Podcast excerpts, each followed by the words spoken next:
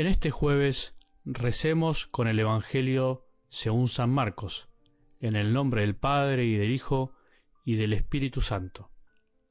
Jesús decía a la multitud, ¿acaso se trae una lámpara para ponerla debajo de un cajón o debajo de la cama? ¿No es más bien para colocarla sobre el candelero? Porque no hay nada oculto que no deba ser revelado y nada secreto que no deba manifestarse. Si alguien tiene oídos para oír, que oiga. Y les decía, presten atención a lo que oyen. La medida con que midan se usará para ustedes y les darán más todavía. Porque al que tiene se le dará, pero al que no tiene se le quitará aún lo que tiene. Palabra del Señor.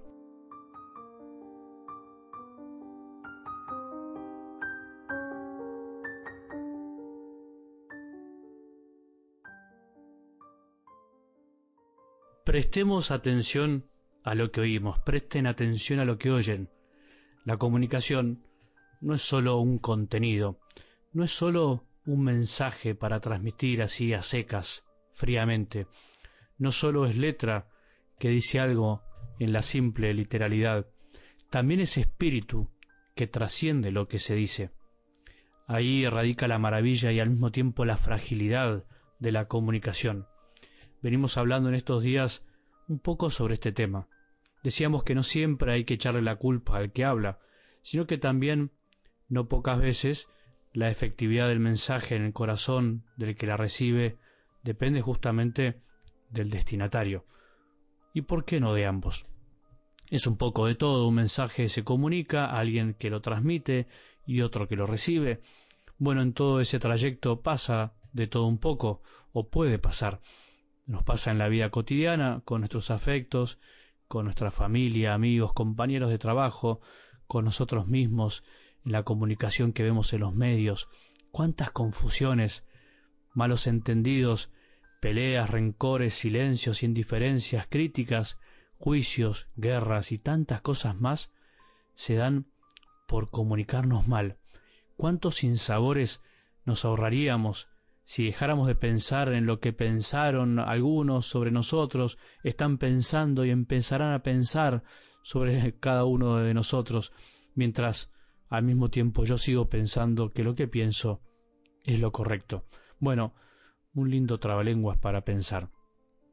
Si esto nos pasa en la vida cotidiana, con lo normal de cada día, nada impide obviamente que nos pase esto con la palabra de Dios. Dios quiere comunicarse con el hombre y somos nosotros los que tenemos que recibir eh, su mensaje. Dios nos habla por medio de su palabra escrita, pero en general alguien nos las explica y somos nosotros los que la recibimos. Por eso cada día debemos esforzarnos por trascender la letra, en trascender lo que dice incluso el que me la explica. Ese es el trabajo que tenemos que hacer vos y yo. No podemos quedarnos con lo que nos dijeron, por más lindo que sea el mensaje. Tenemos que entender qué nos está diciendo en el ahora, en este instante, a cada uno de nosotros. Si no, seremos simples repetidores o loritos de la fe. Nuestra lectura se tiene que transformar en oración en respuesta de nuestro propio corazón.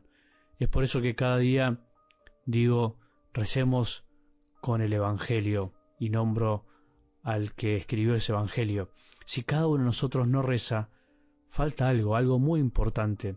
Es verdad que no todos los días nos da la fuerza o el cuero, como decimos, para hacerlo, pero qué lindo sería intentarlo, darnos cuenta que somos una de las partes importantes del mensaje. ¿Acaso se trae una lámpara para ponerla debajo de un cajón o debajo de la cama? Dice hoy algo del Evangelio, ¿no es más bien para colocarla sobre el candelero?